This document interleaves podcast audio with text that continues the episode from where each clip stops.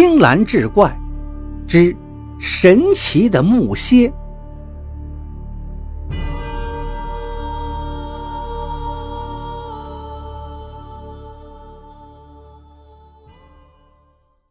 于师傅是方圆百里最好的木匠。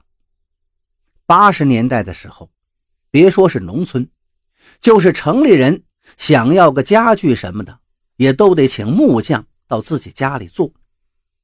于师傅手艺极好，一般的木匠一做活就离不开铁钉子，但于师傅一般是不用铁钉的，他做活大多是用木楔子，就能让木板跟木板死死地咬合在一处。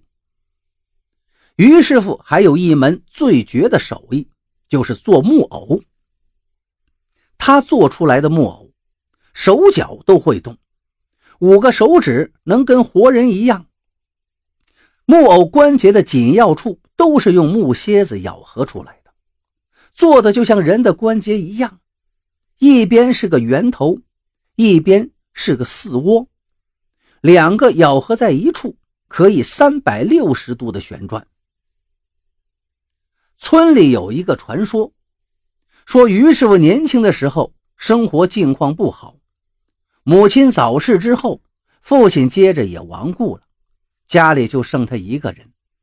他年龄也不小了，眼看着村里的同龄人相继成家，他还是光棍一条。于师傅夜夜睡不着觉，看着屋子里头堆放的一堆上好木料发呆。那些木料本来是父亲打算给他结婚的时候做家具用的，到现在呢也没派上用场。有一天晚上，于师傅又把这些木料拿出来左看右看，忽然心生一念，他拿出工具，又砍又刨，又雕又琢，居然做出了一个和普通人一般大小的木偶。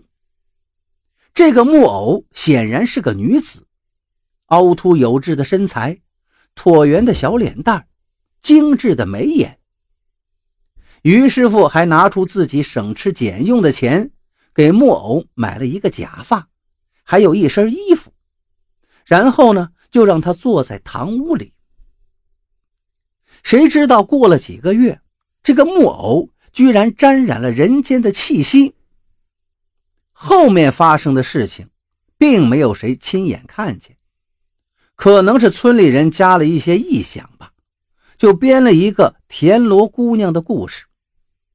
说于师傅有一天早晨起来，发现屋里屋外已经打扫干净，饭也做好了，水缸里的水也挑满了。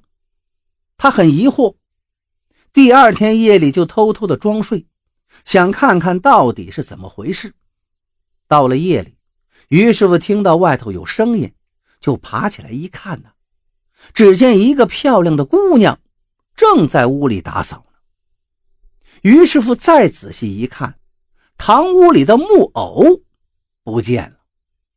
原来这个姑娘是木偶变的。后来这个姑娘就给于师傅做了老婆。这件事情传出去之后，于师傅的生意一下子火了起来，甚至很远的村子做家具什么的也来找他，一时间名声大振。其实村里人真正看见的，不过是于师傅做的一个真人大小的木偶，还有于师傅后来娶的那个如花似玉的老婆。至于这位于师母是不是木偶变的，并没有人亲眼得见。后来大家问起于师傅，他只是嘿嘿笑着道：“木偶哪能变成人呐？都是大家的传说罢了。”那种本事只有神仙才有啊！可是好景不长，于师傅跟于师母结婚之后，好几年都没有孩子。就在这时，有人就说了：“哪儿哪儿的送死观音很灵验，让于师母去拜一拜。”这一拜呀，也不知道是神仙真显灵了，还是赶巧了，于师母真就怀上了。许了愿是要还的。在于师母有了三个多月身孕的时候，他选了一个好日子去还愿，可没想到，他这一走就再也没有回来，谁也不知道发生了什么事情，于师母就此失踪了。于师傅去庙里也问过，那里的和尚都说，于师母还完愿就回家了。就这样一晃，二十多年过去了。